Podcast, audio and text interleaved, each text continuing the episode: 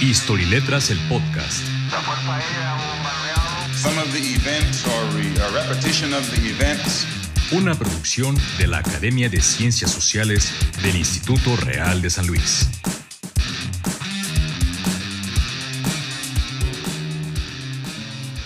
Buenos días, en pleno eh, 20 de mayo iniciamos otra, otra grabación de estos programas especiales de Historia y Letras.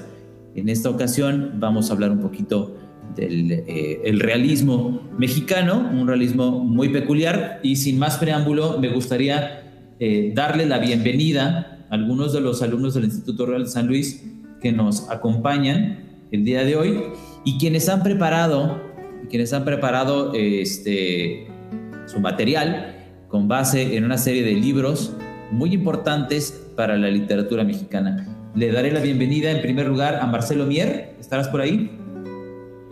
Sí, muy buenas a todos, mucho gusto. Eh, mi estimado Marcelo, ¿cuál es tu libro y el autor que, estamos, que estás trabajando? Eh, mi libro es Pedro Páramo de Juan Rulfo.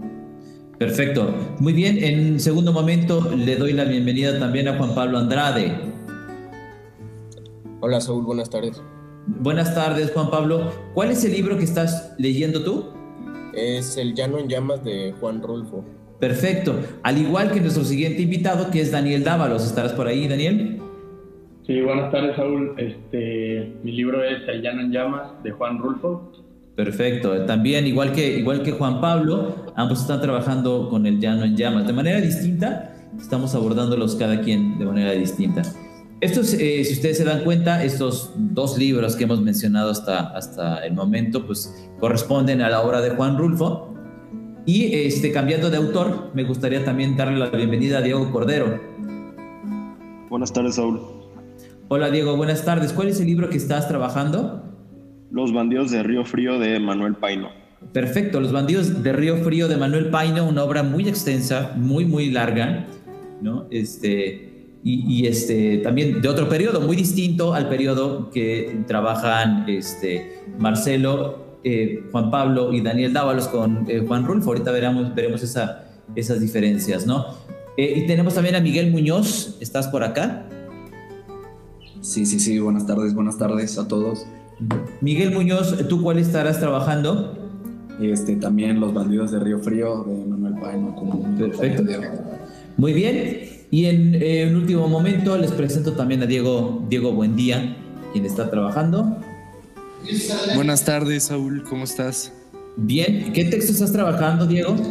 El Fistol del Diablo de Manuel Paino. Perfecto, también a Manuel Paino. Eh, esperábamos contar también con la participación de otro compañero y eh, trabajar con el texto del Zarco de Ignacio Manuel Altamirano. Eh, no se pudo conectar y por ello, pues seré yo quien, quien, quien trabaje a Ignacio Manuel Altamirano. Entonces, no tienen inconveniente, voy a leer nada más un muy breve ¿no? este, escrito que tengo para arrancar el día de hoy. Pensar en el realismo mexicano en el sentido en que se piensa de esta corriente en otros lados del mundo es paradójico, a veces hasta contradictorio. Si nos apegáramos a las características de la corriente, podríamos pensar inicialmente en el costumbrismo. Sin embargo, no siempre se trata de la representación fidedigna de la realidad.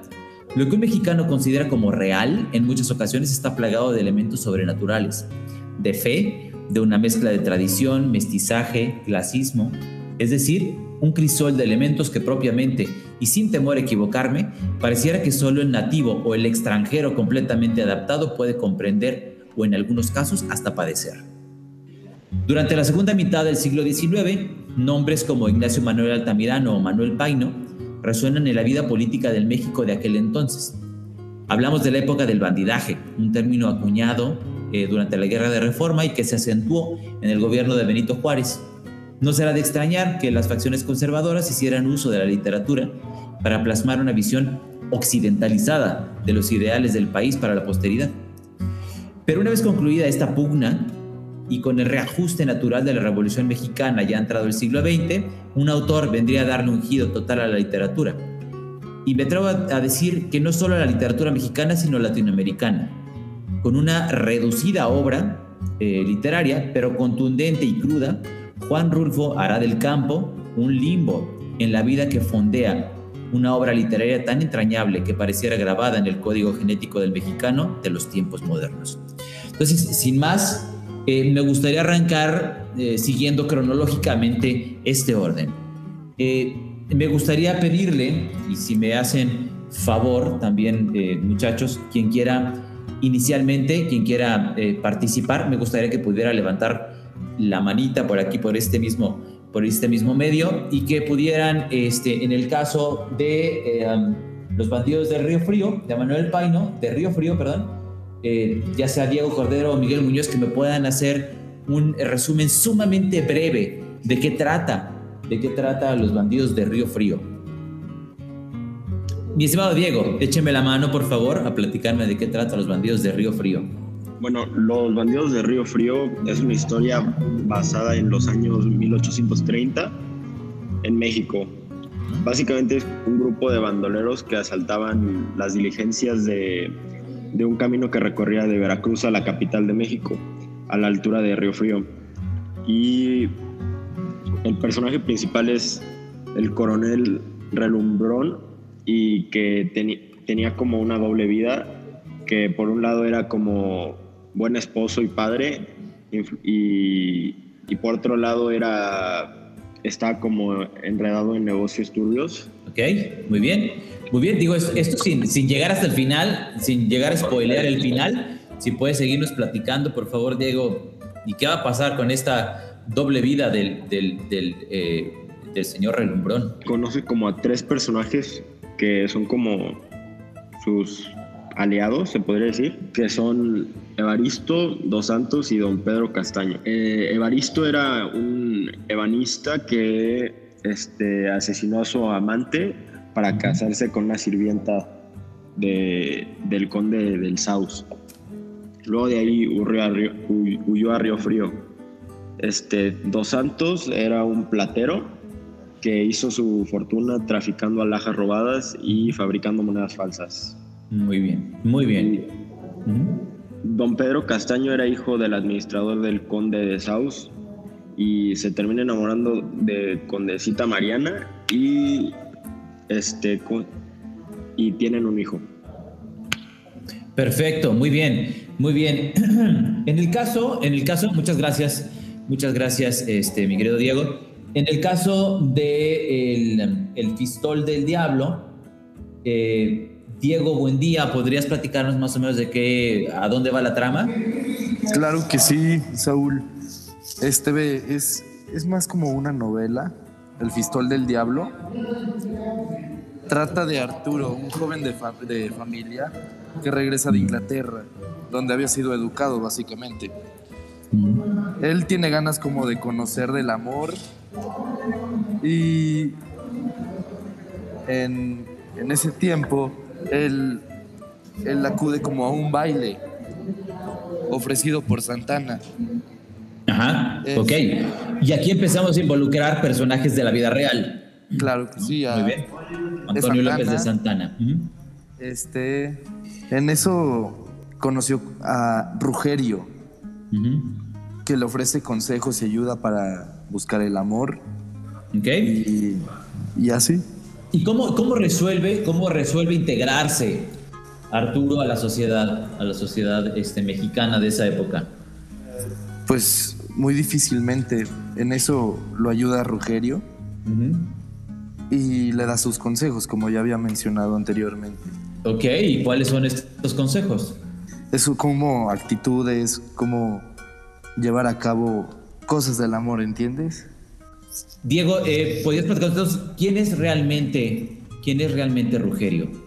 Claro que sí, mira, Rugerio es la figura del diablo en algunos textos. Ok, estamos hablando entonces, este, este, y, no sé si a lo mejor lo investigaron muchachos, pero se escribió primero el Fistol del Diablo, si mal no recuerdo, a lo mejor digo, puedo equivocarme, según yo se escribió primero el Fistol del Diablo que los bandidos de Río Frío. Y en esta primera etapa de, de la literatura eh, costumbrista de la época, eh, todavía, si ustedes se fijan, tenemos como estas hasta ciertas influencias medio románticas en todo esto, ¿no? Eh, revisamos en, durante el semestre un poco de obras de, Goethe como, Fausto, ¿no? Eh, en la que pues también puede aparecer una especie de ahí de, de un diablillo por ahí este, eh, funcionando, ¿no? Y Rugerio en esta, en, esta, en esta obra de los bandidos, digo, en el, en el Fistol del Diablo, pues es justamente la persona que aconseja a Arturo cómo ingresar o cómo poderse relacionar con el resto de la sociedad a través de una joya. ¿Cómo ¿Qué es un fistol, eh, Diego? Es como un alfiler que así pequeño, pero era en esos tiempos era traer uno era de mucha clase. Era como ahorita vestir muy bien. ese, ese fistol iba como por la corbata. Mientras más caro, tenías más clase. Claro, claro, es una joya que de alguna manera te distingue y te pone, ¿no? Este, en sociedad, ¿no? Para un hombre que viene de Inglaterra y que intenta entrar o eh, acercarse a la sociedad mexicana de la época, la sociedad de Santana, con sus excesos y con todo lo que hubo, pues bueno, ahí, ahí, tenemos a este, a este hombre Arturo. Muy bien, entonces, si ustedes se fijan, estas, estos dos textos son eh, o pertenecen a eh, Manuel Paino, un hombre, si alguno de ustedes ah, puede hablarme un poco de la vida de Manuel Paino, ¿no? Y, de cierta noción. Yo mencioné en, el, en la introducción a este programa que Manuel Paino había estado involucrado en la política. Ya ahorita de entrada estamos hablando de que en una de las obras ya se habla de alguna referencia histórica como es eh, perdón, eh, Santana, el presidente eh, Santana, ¿no? sin embargo, ¿Qué pasa con la vida de Manuel Paino? ¿Por qué Manuel Paino está tan involucrado en la vida política? Miguel, platícanos, Miguel Muñoz. Sí, este, pues es que Manuel Paino como que, o sea, lo que vivió, como que vivió este, varias guerras, entonces yo creo que siento que por eso como que se metió más a, como que a la política, además fue senador, entonces pues yo creo que sí tenía más o menos que hablar de eso, ¿no? De lo que en sus libros y así. Eh, y Miguel, si me permites agregar algo, era un escritor mexicano también muy reconocido. Era iniciador a las novelas costumbristas, ¿no? Sí, eh, estamos hablando del costumbrismo que este, tendrá un enfoque eh, muy peculiar en el realismo mexicano eh, algo que es muy importante es que eh, Manuel Paino, si mal no recuerdo, también como muchos otros estuvo en prisión. Acabó estando en prisión y acaba también, al igual que Ignacio Manuel Altamirano, que no hemos revisado aún, este, acaba eh, siendo parte de toda la gestión y toda la situación que, provoca el establecimiento de Benito Juárez en su momento este, en, en, México, ¿no? Este, una de las cosas, eh, esto no es algo que ustedes debieran de saber, pero uno de los eh, íconos o uno de los símbolos que estuvimos hablando de ello, eh, creados en la vida de, la, de este periodo en la historia de México, fue el periodo del bandidaje. Por eso tenemos nombres como el bandido o los bandidos de Río Frío. El término bandidaje ya ha sido objeto de múltiples, de múltiples este, análisis históricos, el término bandidaje en su propagación a través de algunos medios de la época era pues finalmente calificar a todas aquellas personas que estaban en contra del régimen de Benito Juárez, ¿sí? Fue un, fue un, este, eh, un mote, fue un apelativo, fue, un, este, fue una especie de apodo que se les daba a las personas que no, que no estaban de acuerdo con, con estos regímenes, ¿no?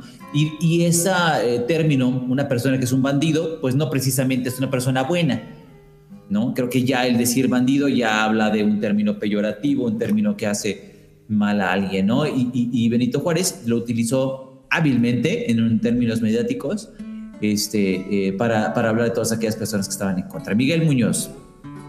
Este, sí, pues fue en la guerra de reforma cuando lo inculparon como por el golpe del Estado. Entonces, este, pues ahí fue cuando fue procesado y eliminado de la política, ¿no? Entonces yo creo que ahí fue cuando, cuando dices que lo metieron a la cárcel de Manuel Paino. Sí, muy a eh, una historia distinta y a lo mejor eh, Similar y con un resultado distinto es el de Ignacio Manuel Altamirano. Mencioné en un principio a Ignacio Manuel Altamirano como el escritor del Zarco. El Zarco también es un bandido, el Zarco también es un ladrón. Un, hombre de tez clara y ojos, eh, de tez eh, oscura y ojos claros, eh, que se dedica a asaltar muchos de las, de las poblaciones, fincas y haciendas del Estado de México y que resuelve robarse, como muchos de los, eh, pues digamos, de los personajes eh, antagónicos de nuestra historia, de los ladrones, etcétera, de, robarse a, una de esta, a una chica, ¿no? Y robarse entre comillas, porque en realidad no se la roba, ¿no? Se escapa con ella, a Manuelita, una, una chica, este, pues, hija de una buena familia, aunque pobre, pero, pero hija de una buena familia, con un estereotipo españolizado, ¿no? Un poco, este, y se la acaba robando porque él es el malo, Y una vez que se escapa Manuelita con el zarco, ella se arrepiente. Y aparecerá entonces nuestro héroe y personaje principal en la obra del zarco de Ignacio Manuel Altamirano, que es Nicolás, un herrero, ¿no? De rasgos indígenas, que está enamorado de Manuelita. Manuelita no le hace caso, ¿no? Porque se larga con el, con zarco, sin embargo es un buen hombre, es un tipo honrado. Y que encontrará finalmente el amor, ¿no? Como una telenovela muy rosa, ¿no? Y este, y en cuyo libro, en el zarco, aparecerá también hacia el final, este, una campaña que hace el mismo Nicolás y que es recibido por Benito Juárez, ¿no? Ignacio Manuel Altamirano, voy a retomar ahora la biografía de Ignacio Manuel Altamirano, Ignacio Manuel Altamirano, quien fuera este, un una persona que llegó a distinguirse en las esferas políticas de México, inclusive fuera del país, ¿no? Y además, que al igual que Benito Juárez, una de estas personalidades de origen chontal, ¿no? Eh, originado del, estado de Guerrero, su, padre, este, bueno, él mismo comentaba en algunas de sus, de sus biografías cómo su padre se esforzó tanto porque él estudiara, que lo llevaba cargando, le compró cuando entraba a la primaria, ¿no? a esta escuela y esta educación primaria, eh, dice al menos su biografía que su padre le compró unos zapatos muy grandes para que le duraran mucho tiempo. Y su padre lo cargaba kilómetros para poderlo dejar en la puerta y que esos zapatos no se ensuciaran y no se gastaran para que le pudieran durar todos los años posibles porque no iba a tener más dinero para comprarse zapatos. Y así fue como Ignacio Manuel Altamirano, porque además era brillante, logró salir avante y estudiar derecho y ser una de las personalidades más importantes. Ojo, si alguien admiraba era Benito Juárez, también porque Benito Juárez tenía esta procedencia indígena, ¿no? Y por lo tanto, esta, esta idea del indígena que surge y que sale adelante este, eh, a, partir, a partir de, su, de su esfuerzo, pues de entrada era muy raro, ¿no? Y también se convierte en un, eh, en un ícono de la historia y de la búsqueda de la igualdad. Actualmente podríamos, no, podríamos decir que no existe, que no existe tanta, tanta fuerza en este, en, este movimiento para darle lugar a los indígenas. Muy bien.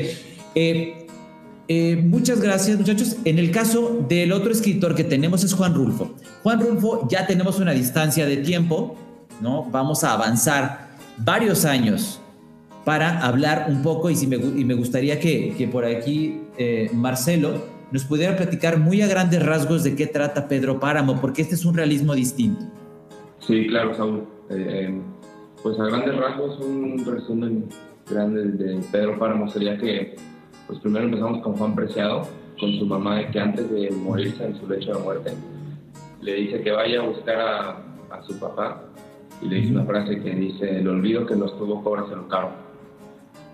Entonces va Juan Preciado a Comala, que lo recuerda como un pueblo vivo y con mucha gente y se da cuenta de que es un pueblo abandonado, con nada de gente. Sin embargo, se empieza a encontrar personas que él cree que son reales, pero luego con el tiempo se empieza a dar cuenta que son muertos que se le aparecen de ese mismo... Y luego cambia de, de narrador. Se cuenta la historia de Juan Preciado en Comala y también la historia de de Pedro Páramo cuando fue joven de todo lo que hizo. Muy bien, perfecto.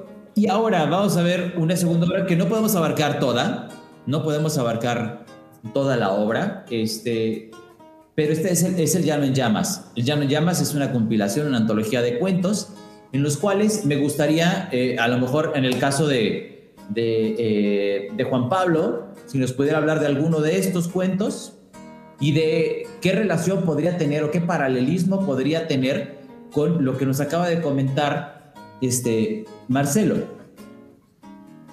Claro que sí, Saúl. Mira, te puedo platicar del, del cuento Es que somos muy pobres. Muy bien. Este, se trata sobre una familia que tenía muy mala suerte. Una porque por la muerte de su tía llamada Jacinta y la segunda por el aguacero que caía constantemente. Muy bien. la historia la cuenta un niño que tiene dos hermanas, que bueno, son tres, dos de ellas se hicieron prostitutas y la menor, el, el papá le regaló una, una vaca. Muy bien. La, la, criara y no terminara como sus hermanas. Ok. Eh, eh, ¿Qué paralelismo podrías encontrar? Y creo que va a ser más fácil si habláramos a lo mejor de otras historias, porque esta que elegiste habla, habla como de una realidad distinta, ¿no? O sea, ahorita hemos hablado a lo mejor de la parte costumbrista de, eh, de, la segunda mitad del siglo XIX, que es la de, la de Manuel Paino y la de Ignacio Manuel Altamirano, donde hablamos de fincas, donde hablamos de este, bandidos, donde hablamos a lo mejor de Benito Juárez. Ahora no vemos eso, ¿no? ¿Cuál es el resultado de todas estas pugnas? Es una realidad que todavía ahora alcanzamos a ver, en México al menos, ¿no? Eh, una realidad en la cual es que somos muy pobres. Y en este somos muy pobres tenemos que pelear. Sí. O también otro que podría estar relacionado con lo, de Marcelo Mier podría ser el de Diles que no me maten. Correcto. no te dejaría que lo, que, lo, que lo abarcaras porque Daniel Dávalos es, eh, si mal no recuerdo, el que es el que preparó. Ok. ¿Sí? Daniel, ¿nos puedes platicar más o menos de qué trata? Diles que no me acuerdo. Digo, diles que no me maten. Sí, Saúl, este, con mucho gusto. Diles que no me maten trata sobre la vida de Juvencio Nava, que es un hombre perseguido y preocupado y atormentado por, por un pasado que, que tiene y que tiene una deuda pendiente que cobrar. Porque, porque eh, es un asesinato a don Guadalupe, que es el vecino y el amigo. Ok. Ahora, ¿cómo se relaciona entonces, diles que no me maten, con Pedro Páramo? Creo que se puede relacionar un poco sobre qué es en pueblos de México y sobre que se trata de campesinos que tienen como un conflicto o problemas entre sí con la gente rica o la gente que que gobierna y que administra todo. Bueno, el, personaje principal de Juvencio Nava, que, fue quien asesinó a don Guadalupe. Y es ¿A quién le, él, él, está hablándole a alguien durante el libro, ¿no? ¿A quién le habla? Pero le habla a su hijo. Es, es, es una, yo creo que es un golpe de suerte, un golpe, no un golpe de suerte, pero un golpe muy afortunado el cierre de este texto, Diles que no me maten, y eh, la relación que podemos fijar con Pedro Páramo, es muy interesante, sobre todo por lo siguiente. Sabemos que la imagen que acabamos formulándonos sobre este, sobre este eh, Juvencio que le pide a su hijo Justino, por favor, intercede por mí para que no me maten. Eh, es una imagen que pudiéramos inclusive dibujar en nuestra mente de un hombre colgando en, una, eh, en un animal de carga, ¿no? Eh, la forma en la que el autor cierra el texto y que nos da a entender que si Justino no contesta, es porque en realidad lo que carga es el cadáver de su padre. Su padre muerto, que le llama y le clama a su, propio hijo, diles que no me maten. Sin embargo, no se ha dado cuenta que él realmente está muerto, ¿no? Y es un paralelismo muy interesante porque si, si Marcelo no me deja mentir, eh, a pesar de lo extraño que puede resultar Pedro Páramo, nos daremos cuenta hacia el final que pues en realidad el personaje principal de Pedro Páramo, el hijo de Pedro Páramo, está también muerto. Entonces, estas realidades, eh, eh, ya no tanto costumbristas tan occidentales como las que nos dibujó Manuel Paino a finales del siglo a finales del siglo XIX, sino una realidad distinta. ¿Cómo es la realidad entonces del mexicano? ¿Cómo es el, cómo es el mexicano de la vida actual? ¿Cómo interactuamos con la muerte? Cualquiera de los, de los, de los tres compañeros que están trabajando a Juan Rulfo, sabemos que el realismo tiene la cualidad de mostrar un contexto como es.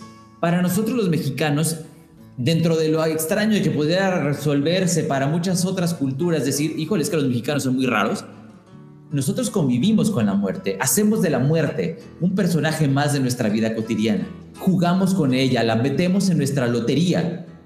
También a la muerte eh, eh, le hacemos altares a nuestros muertos el 2, el 2 de noviembre. Si el muerto no está muerto siempre, al muerto le pedimos milagros. Al muerto le, pedimos que, que pudiéramos encontrar nuestras llaves que se quedaron abajo de la cama, que nos las muestre. A ellos le rezamos. ¿Cómo es la relación del mexicano con la muerte? Mi estimado Marcelo, ¿podrías comentarnos esto? Sí, claro, Saúl. Pues normalmente en las creencias mexicanas, pues claro, cada quien tiene su punto de vista sobre la muerte, pero lo que se acostumbra entre los mexicanos, pues es como que la vida es nada más muy corta a comparación de todo lo que te queda después de morir. Este, o sea, que hay una vida después de la muerte más larga de la que viviste en la vida terrenal. Correcto, correcto. Y esa es la forma en la que vivimos. Esas son las costumbres. ¿Tú crees, Marcelo, que esto siga eh, vigente o que esto siga ocurriendo en las creencias de algunas personas, me atrevo a decir que a lo mejor en algunos lugares alejados de la ciudad, aunque también podría haber en la ciudad, pero tú crees que tal vez este tipo de tradiciones puedan seguirse eh, presentando, tradiciones y forma de pensar puedan seguirse presentando en algunos pueblos? Pues claro, pues claro, obvio, con menos fervor que, que antes. Correcto. Pues yo siento que hay opiniones divididas y que la, la, gente que vive más en la ciudad y así, pues ya no practica tanto, tanto, por ejemplo, el Día de los Muertos. Correcto. O gente que, que, tiene las creencias más antiguas, tipo en, en comunidades más rurales, pues sí sigue practicando más esto. Muy bien, perfecto. A los, a los compañeros que estuvieron trabajando con este, esta novela costumbrista del siglo XIX, ¿Creen ustedes, una vez que conocen el trabajo de Juan Rulfo, creen ustedes eh, que existe alguna relación o creen ustedes que es una derivación de lo que ustedes eh, vieron? ¿Creen que los ideales del costumbrismo del siglo XIX y eh, el estilo narrativo de los, del principio del siglo XX de Juan Rulfo se parecen? ¿En qué se diferencian? ¿Podrían comentármelo? Pues escuchando, escuchando los las opiniones de, de, mis compañeros, pues encuentro la similitud de Rulfo habla mucho sobre, sobre muertos y sobre la muerte. En el caso de, la novela costumbrista no lo hacen. Pareciera otra lucha, ¿no? Eh, la, las condiciones sociales que plantea la novela costumbrista del siglo XIX, pues hablan a lo mejor del indígena, de la igualdad, de lo conservador, de las haciendas, etcétera. Pero ¿qué pasó con todas esas personas que quedaban en las haciendas? Todos aquellos que, consideraban que había un gobierno como el de Benito Juárez que iba a cambiar las cosas, etcétera. Y esta reivindicación de los derechos de la, de la gente pobre que a lo mejor fueron o llegaron a ser fundamento de la, del, discurso político de, de, Benito Juárez y que acabó en la novela que estamos eh, viendo, la novela revolucionaria este, de, Juan Rulfo, ¿no? Se logró el cometido, ¿qué tanto cambia una cosa con otra? Pues desafortunadamente eh, eh, quienes eh, forman parte o quienes quedaron en, estos pueblos casi olvidados, pues mantuvieron sus condiciones. Y pareciera que esta condición de, de vivir en un pueblo alejado, de ser tan distinto al, proceso civilizatorio, a la urbanización, etcétera, desafortunadamente en países como el nuestro, pues deja relegados a, un sector poblacional que vive ahí, ¿no? Eh, actualmente vivimos en una pandemia, ¿no? Los eh, estudiantes han tenido que conectarse y tenemos acceso a ciertas herramientas tecnológicas que nos permiten acercarnos al conocimiento. Pero ¿qué pasa con estos pueblos? En países con grandes diferencias como en México, estos pueblos quedan alejados del proceso civilizatorio, ¿sí? Ellos en un futuro, esperemos, puedan encontrar una solución y puedan encontrar también la forma, la forma de integrarse a una sociedad, como nuestros indígenas buscan integrarse a una sociedad antigua, a una sociedad, perdón, a una sociedad eh, que les ha relegado y que pudiéramos encontrar un poco de equidad en, este, en este proceso. Creo que de esto sirve poder analizar el realismo mexicano. Sin más por el momento, ya se nos acabó el tiempo. Les agradezco mucho su participación. Marcelo Mier, muchas gracias. A ti, muchas gracias a todos por escuchar. Nos vemos. Gracias. Juan Pablo Andrade, algo que quieras agregar y si puedes despedirte. Este, pues nada, me gustaría agregar algo sobre el el Llano en Llamas, este, ya que pues, no expliqué mucho. Me gustaría agregar que pues, eso es, una de las obras más importantes de Juan Rulfo, en las que se puede encontrar una serie de 17 cuentos, este, en los que Juan Rulfo trata, de, o sea, entre otros asuntos, el problema de la tierra. Muy bien, perfecto, correcto. Eh, Daniel Dávalos. No, pues muchísimas gracias a todos por escuchar este podcast y nos vemos a la próxima con más información. Muy bien, gracias. Diego Cordero. Eh, al igual que el compañero Daniel, agradecer a los que escuchan el podcast y que estuvo muy interesante todo lo que discutimos o platicamos en este podcast. Muy bien. Y eh, Diego, ¿todavía estás aquí? Sí, está conectado. Diego, buen día. Claro que sí, está laqueando. Muy bien, me faltó Muchísimas gracias por el podcast, por el podcast. Eh, Miguel, perdóname. Miguel Muñoz.